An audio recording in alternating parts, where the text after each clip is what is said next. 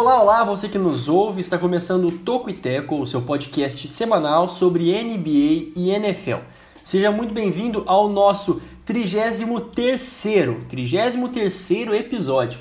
Eu sou Jonas Faria, estudante de jornalismo na Universidade Federal de Santa Maria e junto comigo está ele, Juan Grings. Tudo bem? Bom dia, boa tarde, boa noite, Juan, tudo bem? Bom dia, boa tarde, boa noite, Jonas. Bom dia, boa tarde, boa noite para nossa audiência e também bom dia, boa tarde, boa noite para o Jonathan. É, muito feliz de estar aqui novamente, todo aquele papo de sempre.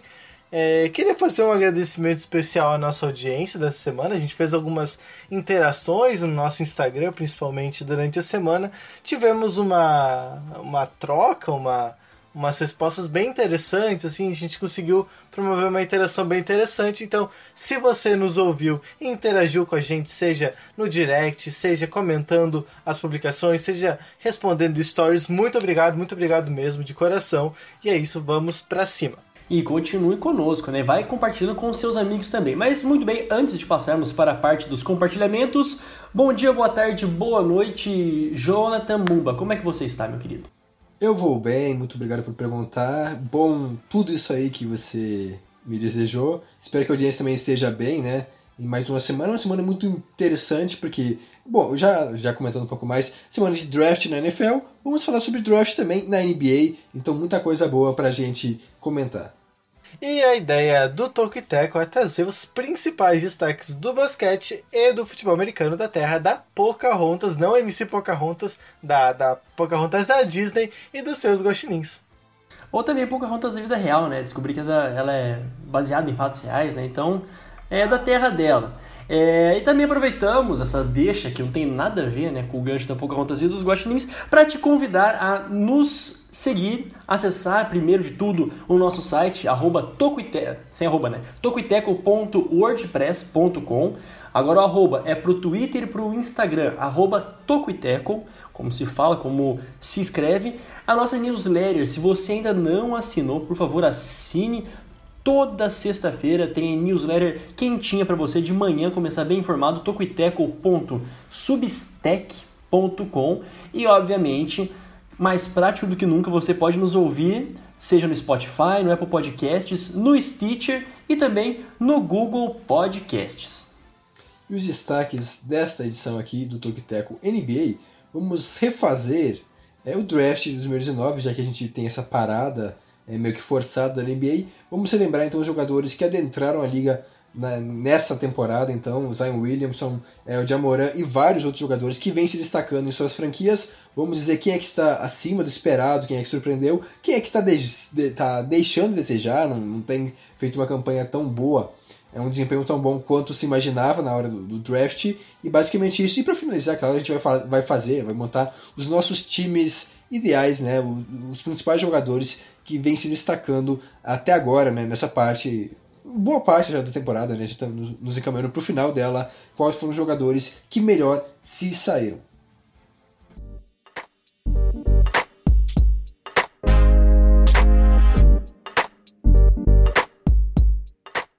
Muito bem, é, agora é hora de falar assim, vamos, vamos fazer da seguinte forma, né, esse, esse nosso podcast. Vamos começar então passando um rápido destaque dos é, dos nomes, dos melhores nomes, quem melhor se destacou, que quem te esperava dos rookies dessa última classe. E depois, é, caso você ouvinte tenha acessado ali no nosso Instagram, nós tivemos uma brincadeirinha né, ao longo da semana para montar o seu time com apenas 13 doletas, com apenas 13 dólares. E a gente vai falar do nosso time aqui também. Né, os nosso, nosso time aí com recursos é, limitados no final do, do podcast.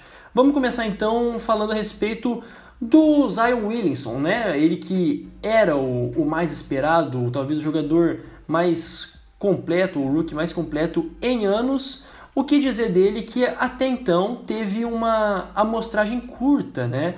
Era muito esperado, veio de lesão, mas nessa amostragem curta mostrou boa coisa, né? Jogou muito bem e tem umas médias boas aí pra gente comentar a respeito. Pois é, o Zion, então, ele chegou na NBA, é, enfim, muito com muita pompa em cima, não era para menos, ele era um fenômeno do college, no, no universitário, enfim, sempre despontando entre os melhores. é, chegou, inclusive, é, claro, não em características, mas em hype mesmo, assim, comparado com o LeBron, com o Magic Johnson, com, enfim, jogadores desse nível, né, só pra gente ter uma noção.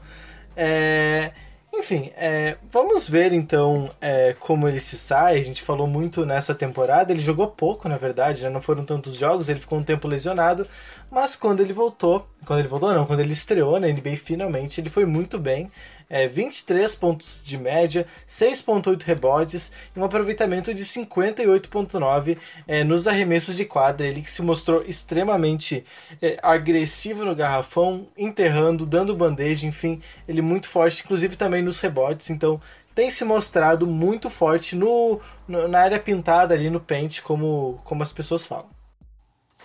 É, de fato, não dá para dizer muita coisa sobre o Williamson porque ele jogou poucos jogos é mais mesmo aquilo que a gente já vinha analisando antes da estreia dele, né? A gente fez um, todo um especial meio que aguardando a estreia porque ele acabou estreando depois por questão da lesão dele, mas mesmo assim um bom desempenho até aqui em 19 jogos apenas, é, como o Juan já comentou os números dele, o que mais me impressiona mesmo é o aproveitamento dele nos no chutes de quadra, nos no field goals, 58% é realmente um número muito alto, é, Claro que ele não chuta tanto, por isso que ele acaba acertando esse número é, alto, né? Ele não é um cara que chuta, sei lá, 30 bolas, 20, 30 bolas por jogo, mas é um cara que vem surpreendendo sim. É, surpreendendo não, mas vem correspondendo à expectativa nele.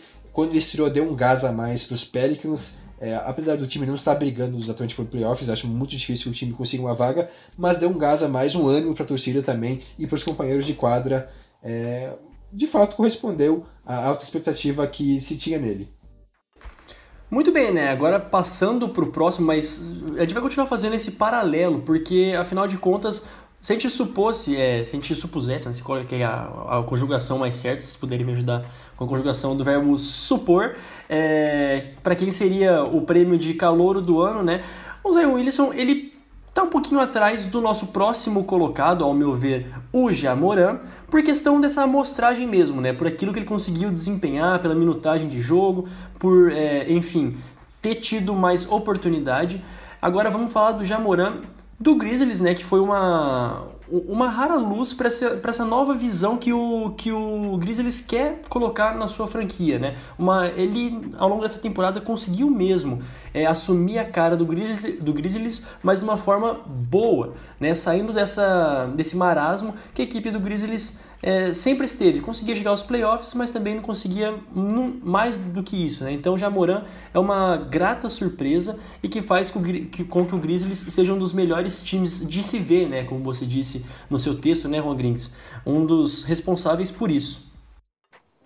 É, eu vou aproveitar então aqui o gancho e vou fazer um jabá. É, como o Jonas disse duas semanas atrás, eu escrevi um texto para o nosso site, meu primeiro texto para o site, é, falando então justamente dessas jovens promessas da NBA. E eu cito, entre outros, o Zion e o Jamoran. Então, se você quer saber um pouco mais da minha opinião, um pouco mais é, aprofundada sobre esses jogadores, sobre essa nova geração, então dá um confere lá.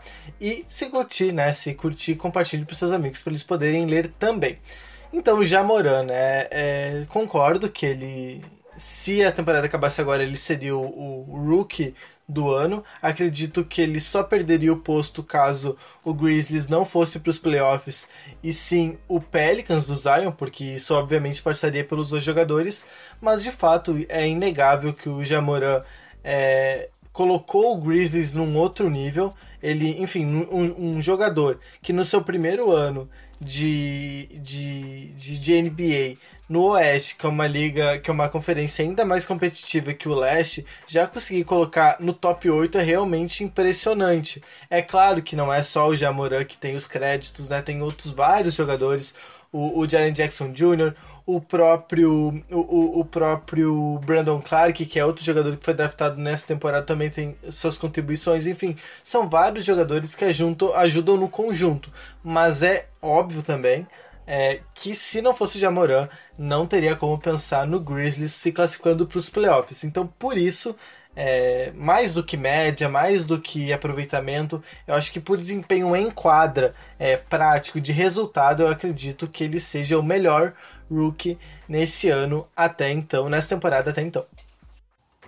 Concordo plenamente com o que o Rua disse. Eu acho que o Jamoran é hoje o grande favorito ao prêmio né, de, de rookie of the Year, até porque é, o Jamoran é a cara, né, a nova cara desse time do Grizzlies, diria até que é a alma desse time, porque ele deu uma, uma reavivada na equipe de Memphis, porque o time estava meio sonolento assim, nas últimas temporadas, meio que tancando, né, no meio de um rebuild, mas a equipe nessa temporada vem jogando muito bem, vem sendo interessante acompanhar, porque o time vem sendo competitivo, tanto no ataque quanto na defesa. A gente comentou em um dos podcasts, não lembro qual agora, que o Grizzlies sempre foi um time que se defendia muito bem, né? um time meio que fechado, aquele time é, que não era muito legal de se assistir porque era um time muito defensivo. Mas essa temporada, com, várias, com essa garotada, né? com o Jamoran, o Jaron Jackson e os outros jogadores jovens, promissores, mudou um pouco esse estilo de jogo, um estilo de jogo mais leve, mais aberto. E tudo isso se deve ao Jamoran, que vem sendo um maestro dessa nova equipe do Memphis Grizzlies. Então, por toda a campanha que o Grizzlies vem fazendo, surpreendente, e também pelo próprio desempenho individual dele. O Jamoran, para mim, é o melhor rookie dessa temporada. É isso, ele lidera né, os, os rookies até agora nas assistências com 6.9, segundo em pontuação com 17.6 a de média.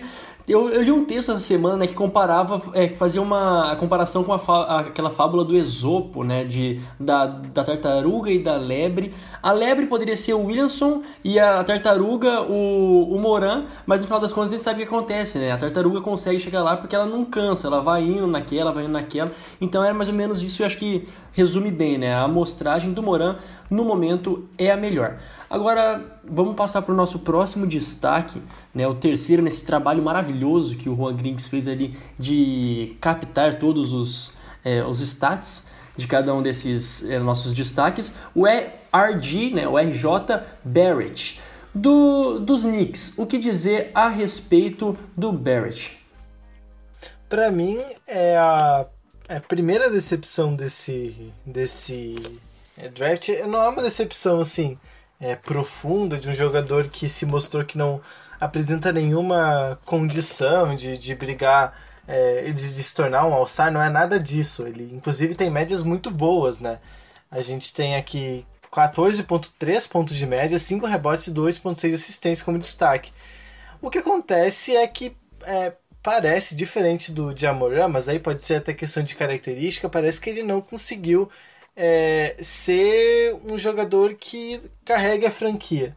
É claro que o Knicks tem outra mentalidade em relação ao Grizzlies. O Grizzlies de fato tem uma, uma garotada, uma meninada é, no entorno do Jamoran. É um time que realmente está em reconstrução, enquanto os Knicks, é, por mais que seja um time que vá mal há algum tempo na NBA, eles não estão numa reconstrução clara. Se você olha o elenco do, do time, não tem jogadores é, muito jovens. É, eles tinham até pouco tempo o Marcus Morris, que, que acabou sendo pro Clippers. Tem o Julius Randle, tem, tem vários jogadores que já estão no nível de idade acima, não são veteranos, não, não, não nada disso, mas jogadores que são um pouco mais velhos que, que é, impedem, não sei se impedem seria a palavra certa, mas que dificultam o processo de reconstrução. E o RJ Bert, nesse papel de terceiro jogador é, a ser draftado, ao meu ver, ele teria que ter um pouco mais de destaque nessa franquia. Pelo menos é, como titular ele já é, evidentemente. Mas é, eu digo em, em mentalidade, em, em liderar a, a equipe, em, realmente levar os Knicks a um nível um pouco acima, é, isso eu acho que fica devendo um pouco. As, a, os números são bastante ok assim, para o primeiro ano, mas eu acho que falta um, um, algo mais assim nesse momento de ser um destaque dos Knicks. É, ao meu ver, o RJ Barrett não não está sendo tudo isso que, que se esperava. Pode melhorar, evidentemente, mas nesse momento não, não me parece o caso.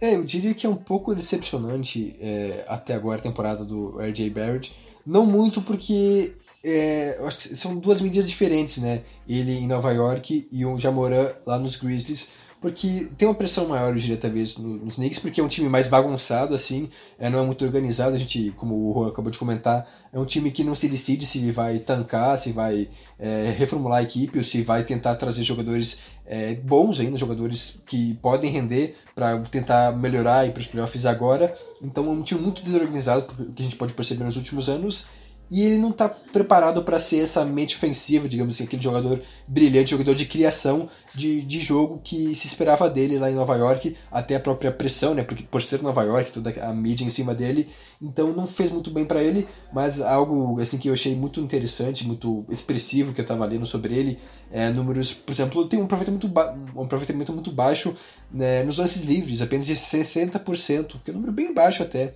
Ele erra 4 a cada 10. E o que mais me assustou, ele tem até o momento 124 turnovers, que é um número muito alto, né? 124, e tem um total de 143, se não me engano, se não mudou a estatística, de assistências e 124 turnovers. Então é um cara que não vem conseguindo cuidar muito bem da bola. É um ponto fraco, então, do RJ Barrett. É, pois é, né? Ele foi a terceira escolha geral do draft, né? Salvo engano, é, já assumiu esse papel de, de, titularidade, de titularidade e por essa série de fatores eu também concordo com vocês, né? Um, uma casa meio bagunçada para um calouro que é, escolheram esperando muito talento, óbvio, é, é, um, é um rapaz talentoso, mas que ainda precisa ser lapidado. Então também fico com vocês nessas análises feitas.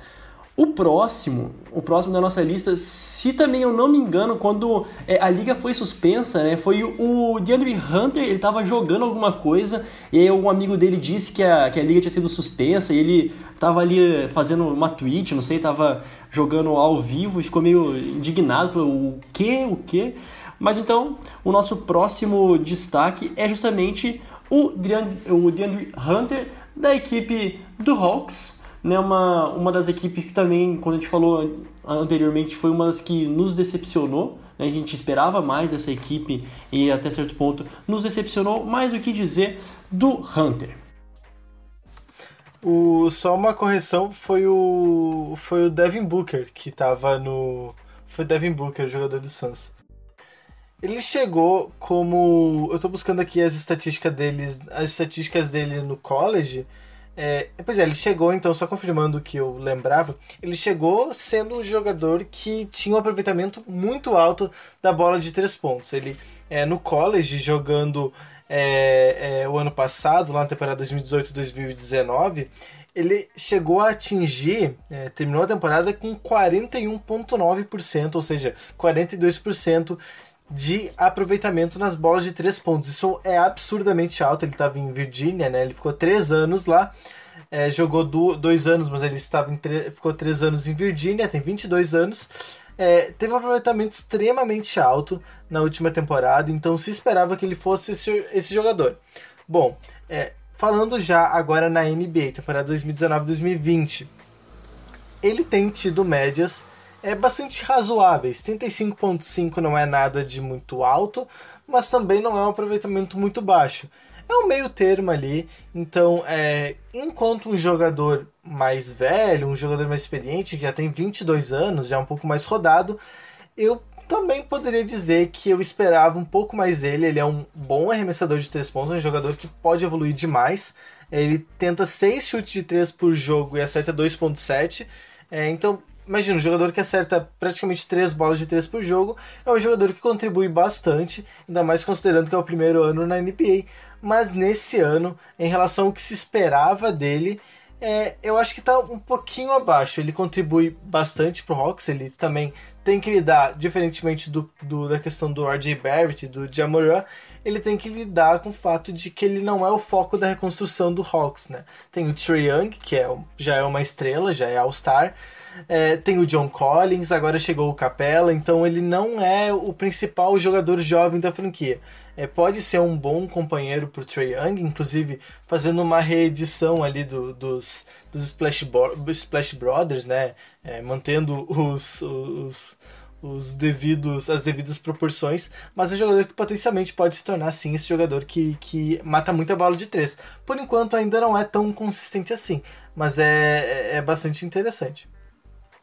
É, o DeAndre Hunter chegou na, na, na, NBA com essa ideia aí, né, de ser um cara muito bom na bola de três e também defensivamente. Ele era um cara que marcava muito bem lá em Virgínia, é, talvez até contribuía mais defensivamente que ofensivamente mesmo, mas não se viu disso ainda, pelo menos na, na, NBA. Ele não foi um cara tão incisivo na defesa, tanto que os, os Hawks permitem uma alta pontuação todo o jogo. E como o Roa já bem comentou, ele não é o grande o nome do futuro da franquia ele é um coadjuvante que pode ter sim seu valor, ajudando o Troy Young e os demais, mas é um cara que tem que se encontrar talvez é, no, no, time mesmo, a, a, sua função, tá meio que claro né, de, de, de, que, que se espera dele, só que por enquanto ele não conseguiu exercer isso ainda, então é um nome interessante, mas que para mim, pelo menos até agora, também abaixo da média por tudo que se esperava, que os Hawks esperavam que ele pudesse fazer logo de cara, até porque, como já foi dito, ele não é um cara tão novo, né? ele já tem é, uma idade até um pouco mais avançada para um rookie. Eu só queria fazer uma correção. Eu falei que são seis tentativas por jogo, não. Eu falei a tentativas de dois pontos. De três pontos, ele tenta 4.8 vezes por jogo e acerta 1.7. Então, com a correção feita, é, podemos dar sequência. Muito bem, então dando sequência, aqui vamos para Darius Garland. Ele que, olha, o armador do Cavs, ele, ele veio ali de uma... Era uma expectativa muito boa em cima dele, né? Ele, ele que é proveniente da, da faculdade de Vanderbilt, né? University Vanderbilt. É, era um, um, bom armador para a universidade. E a gente pode dizer que para Cleveland, por mais que Cleveland hoje, né, os Cavaliers estejam horrendos, ele ainda é, a, diria assim, uma, uma grata esperança para a equipe dos Cavaliers. É, é, na verdade, quando ele chegou, pareceu meio estranho o draft. Não sei se vocês vão concordar comigo. Mas o que acontece? É, o principal jogador jovem do Cavs, que é uma equipe que está teoricamente em reconstrução, é o Sexton, né? Que é um armador. Aí eles draft, draftam numa escolha alta, né? Um quarto. Quarta escolha, quinta escolha, o Garland.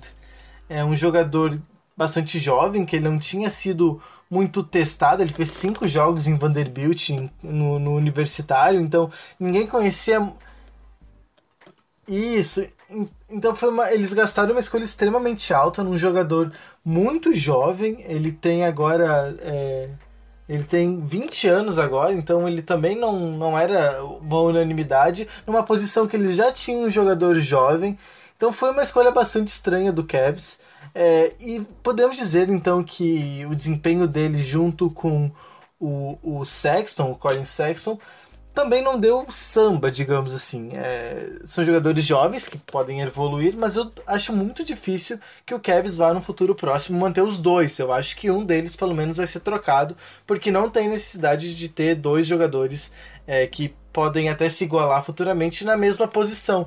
Então eu acho que o, o, o Cavs, eu interpreto esse momento é, como mais um vestibular mesmo, assim, como cada um se sai e qual vai ser trocado procurando um jogador de uma posição diferente para contribuir. Essa é a minha visão. Falando do Garland rapidinho, então, para não me estender, é, a gente viu muito pouco dele no, no, no college, mas no, no, na NBA, então, é, ele tem o, arremesso de 3, é o mesmo percentual do DeAndre Hunter, né, o jogador que tinha mais pompa em relação às bolas de 3. Pontuação 12.3 também não é muita coisa, mas até para um, um Hulk numa equipe é fraca, até que é, é, bastante, bastante ok. Mas assim, não tem nada que se destaque tanto, assim, ele não é o, o melhor jogador do time ainda, é o Sexton. Então, é, não sei se o Garland tem futuro em, em Cleveland. Talvez ele seja trocado no futuro próximo, inclusive. Complementando o que o Rua disse, eu acho que uma estupidez sem, tamanho é o que o Cavaleiros fez de buscar um jogador com características bem semelhantes ao jogador que é, havia sido pelo menos colocado como a grande esperança da franquia, né, que era o Sexton, que veio um ano antes e no draft seguinte busca um jogador com características semelhantes a essa. Então talvez possa ser isso realmente de ver quem que vai se, é, se sair melhor, né? O, vai ficar e o outro vai ser trocado, o que é meio que bobagem, né? Como eu já disse, porque gastar uma pick tão alto no draft, né? Top 5, num jogador que hum, teve uma amostragem pequena já no, no, no, college mesmo, não jogou há tanto tempo, um cara ainda inexperiente, a gente pode perceber nisso, mas já no, falando sobre ele é, na temporada, por enquanto, ele é o quinto jogador, né? É, o, melhor, o, quinto melhor pontuador nos Cavaliers, com uma média de 12,3 é, pontos por jogo. E olha só, o mais impressionante de tudo, ele lidera a equipe em assistências com incríveis 3,9 por jogo. Não que isso seja um grande fato, mas ele é o líder de assistências da equipe. Por enquanto, se fosse para escolher entre ele e o Sexton, não tenho nenhuma dúvida que seria o Sexton. Muito bem, se a gente continuar nessa, nessa linha de prováveis erros ou escolhas duvidosas das equipes, O nosso próximo da lista é o Jarrett Culver, né? Ele que é do dos Wolves, também é um vindo da Texas Tech, né? Um jogador que aquilo que se apresentava antes dele ser draftado era ainda inconsistência na sua base, era no movimento dos seus pés e ele mostrou ao longo da, da, da temporada, né, nos primeiros jogos, um aproveitamento baixo nos seus, nas suas tentativas de arremesso, é, enfim, talvez ele tenha sido um outro tiro no pé inicial para a equipe do Wolves, mas isso aí quem sabe é eles mesmos, né? Quem sabe projetando para anos é, mais à frente, enfim, o que dizer dele? Cara, é um caso engra... é um caso estranho assim, porque o Culver realmente chegou muito bem indicado pro draft, ele era de fato um dos prováveis é, draftados ali entre os 5, 6 primeiros. É, de fato aconteceu. Acho que a grande surpresa nesse daí que a gente citou é o Garland. Mas o Culver, então, ele até tinha um, um, uma certa. É, uma certa segurança no draft, porque ele realmente tinha ido bem é, no college. Só que acontece que, pelo menos até agora, é, com perdão da redundância, o Culver não aconteceu, né? Ele ainda. É, ele, ele, ele, tem jogado bastante, 63 partidas nessa temporada com médias de 24 minutos por jogo, então ali é metade do jogo, que é bastante alto para um jogador jovem, é, que tem que, por exemplo, agora lidar com a concorrência do D'Angelo Russell, por exemplo. É, também ele não é o melhor jogador da franquia, diferentemente de outros que a gente já citou. Então, para o jogador que ele que ele é, pro nível que ele é, pro que se espera dele, ele até tem jogado bastante, mas não tem desempenhado um papel tão bom assim. Então eu acho que é outra decepção. Claro, é muito, muito difícil falar em decepção para jogador em primeiro ano. Eles podem evoluir e se tornarem All-Star. Mas é, pensando no que a gente tem até agora, é um jogador que está subrendendo. Dá para falar isso até com uma certa tranquilidade. O Jonathan tinha citado o aproveitamento em, em, em, em arremesso é, em, em, lance livre é, do, do RJ Bart, o Culver ele tem 46.2 nos, nos lances livres. Então é um aproveitamento extremamente baixo que compromete. Além disso, ele não chega nem a 30% nos arremessos de 3. Então tá um pouco ainda, parece enrolado, mas que pode melhorar com certeza. É importante a gente mencionar isso, né? Que é, estamos fazendo uma análise até agora da temporada, a gente não está condenando nenhum jogador é, ao fracasso, até porque é muito cedo para fazer isso, a gente está em nenhuma temporada completa para analisar, mas até aqui o Culver, talvez os jogadores a gente, que a gente analisou até agora, é o mais decepcionante. A gente começou muito bem com o Zion, com o Jamoran, e foi meio que decaindo, né, decrescendo, e o Culver realmente uma decepção sem tamanho até agora não tem nem uma, tem uma média de 9.2 pontos por jogo, não chega nem a 10, não chega nem a uma casa decimal. Então um cara que não vem correspondendo às expectativas lá em, em Minnesota. Lembrando que Minnesota tem até é, um certo dom, né? Consegue escolher bem, né? Draftar bem. É, um, um recente no passado recente, escolheram tanto o Carl Anthony Towns quanto o Andrew Wiggins, que ganharam o prêmio de Rookie Ofensivo, é, Rookie of the Year. É, foi 2014, 2015 ou 2015, 2016, não lembro agora, mas recentemente são dois jogadores que foram muito bem, mas o Jared Culver, por enquanto, não está seguindo esse caminho, não conseguiu se encaixar ainda na franquia. Muito bem, agora dando continuidade ao nosso penúltimo destaque, vamos de Kobe, Kobe White, é, ele rookie do time do Bulls, que impressionantemente né, foi um jogador que pontuou muito no início de temporada. É, teve até uma sequência, acho que ele fez mais de. Se não me engano. Ah, agora não lembro certo qual é que foi a sequência, mas ele fez durante três jogos ali uma sequência muito boa de pontos. Aí depois é, decaiu nessa sua pontuação. Ou seja, é um cara inconsistente, mas também que tem o talento, sabe pontuar, vem do banco e consegue é, jogar muito bem. O que dizer do Kobe White? Acho que tu definiu bem. Ele é um jogador bastante inconsistente, faz partidas muito boas, tem momentos de jogos muito bons, mas parece que ele não consegue manter o nível ao, ao decorrer da partida. Isso é bem, é, é bem ruim para um jogador jovem, mas também é bastante natural. Só que isso é um problema que tem que ser resolvido e provavelmente vai ser resolvido também. É, o Kobe White tem um potencial inegável, ele é um dos bons armadores dessa classe, de bons armadores. A gente está citando dos que a gente citou agora, só o DeAndre Hunter não é um, um armador, ele é um ala, mas dos outros. E o Zion, né, obviamente. É, mas os outros são todos armadores. Então, o Kobe White é, tem até médias interessantes, né? Se for analisar apenas o número, ele tem 13,2 pontos de média, tem dado 2.7 assistência, ele é um shooting guard, ele não é um point guard, então ele não é exatamente o jogador que tem que dar as assistências, mas é, que tem um aproveitamento nos arremessos de quadra bastante baixos, não chega a 40%, inclusive, é, porém no, no, nos arremessos do perímetro é 35.4 também bastante mediano, nada demais, mas também é, em determinados jogos, em determinados momentos ele mostra que tem muito potencial é, marcando vários pontos, é, realmente mostrando que ele pode, o jogador que ele pode se tornar futuramente. Mas por enquanto ele está até de certa maneira é, é, oscilante demais, né? Porque o Bulls precisa e também a situação do Bulls também não ajuda muito, né? O Zé Clavini também é outro jogador bastante inconsistente, o nem vem numa temporada bastante abaixo, então o ambiente não colabora muito mas de fato Kobe White poderia estar jogando melhor, dado o que se esperava dele no pré-draft. Hey, bro! É, basicamente, me desculpe pela piada, mas é, o que me lembra do Kobe White é justamente isso, aquela entrevista dele né, pós-draft, quando ele aparentemente um pouco desnorteado, é, uma entrevista maravilhosa, é, procurem aí que você não assistiu ainda, muito engraçada, mas de fato um cara que é, assim como o AJ Barrett encontrou uma franquia meio bagunçada, né? O Chicago Bulls meio que está se reestruturando, buscando encontrar um novo time para os próximos anos, um pouco bagunçado.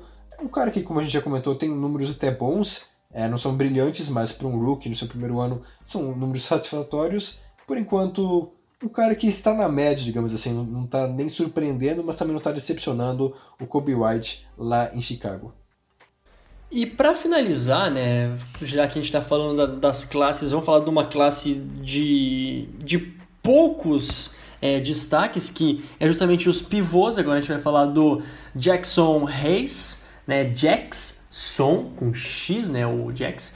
É, de qualquer forma, é outra escolha interessante do Pelicans para um jogador que teve pouquíssima amostragem né, ao longo ao longo dessa temporada. Mais um vindo da Texas Tech, que no final das contas jogou pouco e é muito novo, né? Talvez ele seja um, um pacote, um, uma escolha de médio a longo prazo. Se não me engano, tem 19 anos agora, né? Para um pivô, tem muito que evoluir, tem que ser muito inteligente ainda, tem que ter mais QI de basquete. Ou seja, talvez seja um dos mais crus, mas falando de pivô, é o que se sobressaiu entre todos. É, ele é o homem dos highlights, né? Tu vê os highlights dele você vai achar que é o grande pivô da década, né? O protetor de aro, o homem dos tocos, o homem das enterradas, ele produz muito highlight. Mas a verdade é que no jogo, né, no que interessa de fato, ele tem deixado a desejar. Como o Jonas falou, ele tem 19 anos, ele é extremamente jovem, é, é a idade mínima para o draft, basicamente considerando que é, tem que se formar do ensino médio, passar um ano para depois poder entrar na, na NBA. Então, 19 anos é mais ou menos a idade mínima. Claro, pode ser um caso de 18 anos, mas é praticamente a idade mínima para entrar na NBA. Não tem muito o que falar do Jackson Hayes, o, o, Jonas, o Jonas também falou que a classe dos pivôs também é, é, bem fraca, né? Não tem nenhum pivô que tem se destacado muito, tem alguns alas pivôs, né? Que não vai dar tempo de citar aqui, é, mas pivô mesmo, pivôzão, o center, os cinco, são pouquíssimos, para não dizer nenhum, nessa classe 2019. É, não tem muito nem o que dizer, além do que vocês já disseram, mas eu acho que o Reis talvez seja o melhor pivô, não que isso seja um grande mérito, não é difícil. É uma média de 7,5 pontos por jogo e também de, de 4 rebotes, não é um número muito alto para um, um pivô ainda que se espera dele. Por enquanto, um cara muito cru, como o Jonas já comentou, talvez pela idade e até mesmo no geral, né, no jogo. Eu acho que o estilo de jogo dele é um pouco cru, tem que amadurecer para que ele possa dar certo na, na NBA. Claro que ainda tem muito tempo pela frente por ser jovem, tem vários anos para melhorar. Claro que é um processo que tem que ser iniciado agora, então quanto antes, melhor.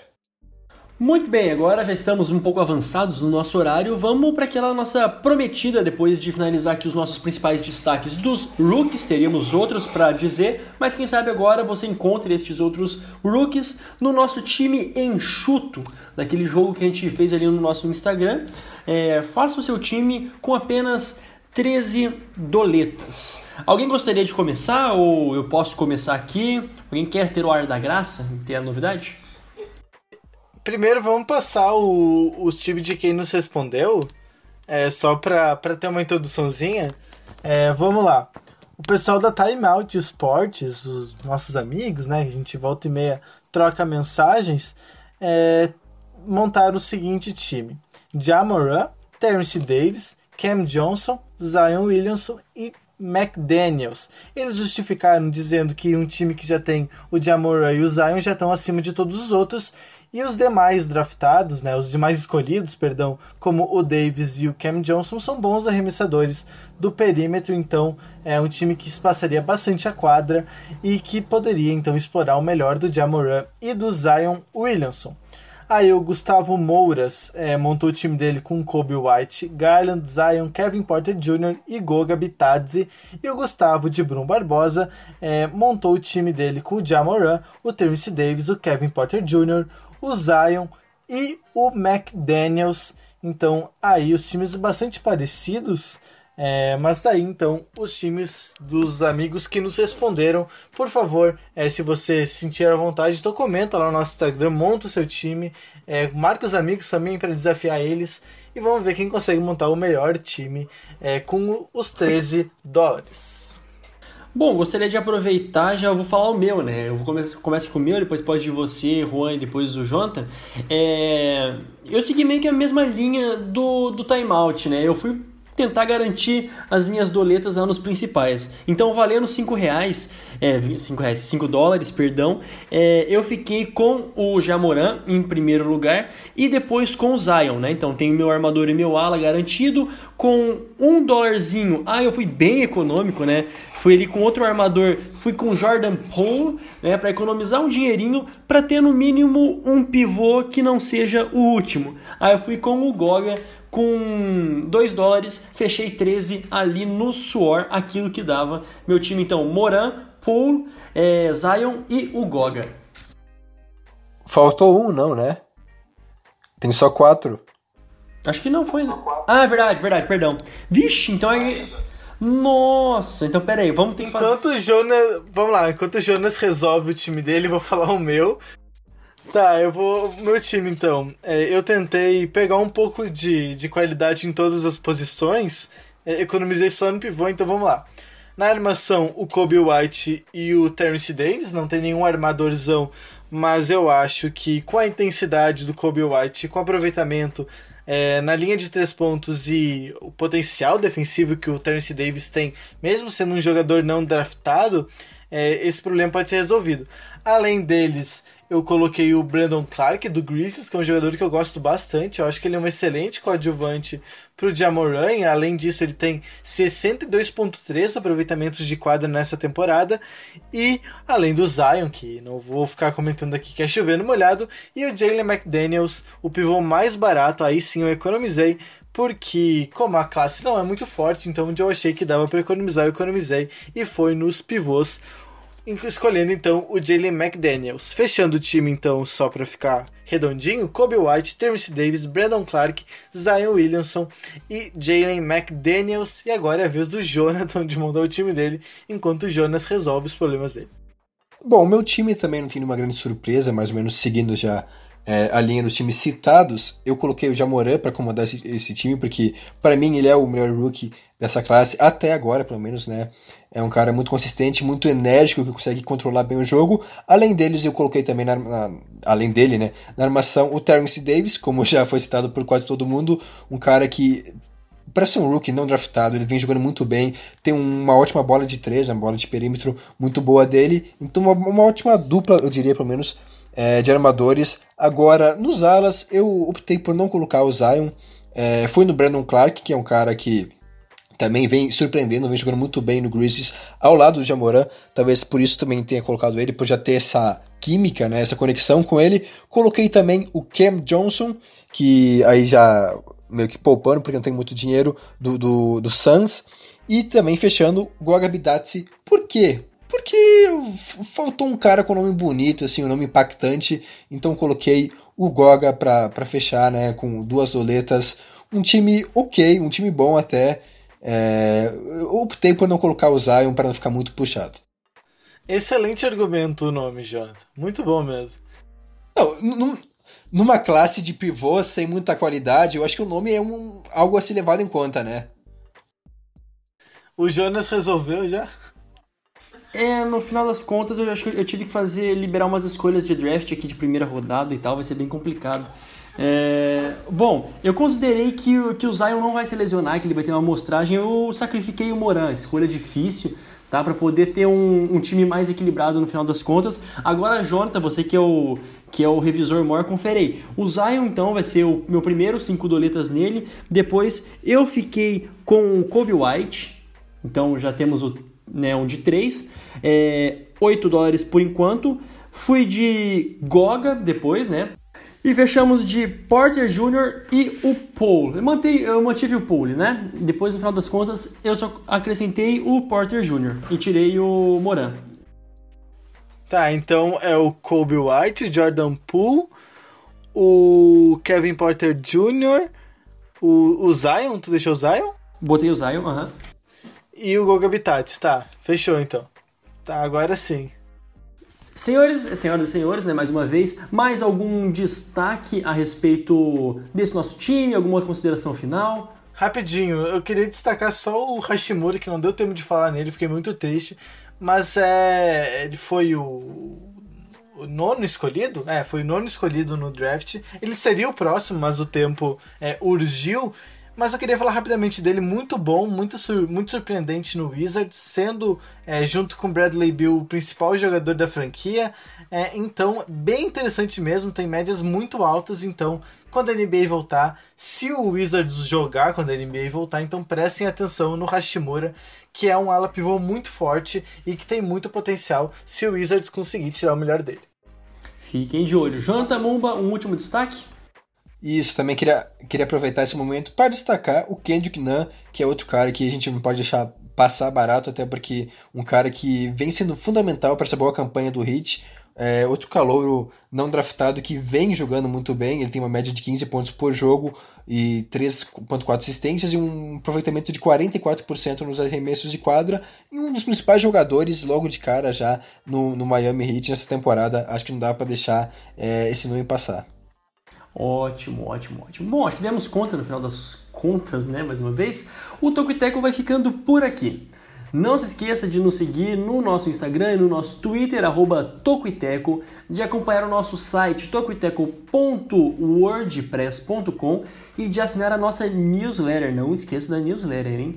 tocoiteco.substack.com Ouça também nosso podcast semanal sobre NBA e NFL, esse que você acabou de escutar, e nos siga nos nossos perfis pessoais. O meu, arroba Jonas Faria no Instagram, arroba Jonas Faria underline no Twitter. Juan Grinks. O meu arroba Juan Grinks, tanto no Twitter como no Instagram. Jonathan. Arroba Jonathan Momba. É isso aí, em tudo. Até lá no Tinder, né? Velha piada. Muito obrigado a quem nos acompanhou até aqui. A gente volta na próxima semana, se Deus quiser, com mais um episódio do Toco NBA e NFL. Tchau, tchau.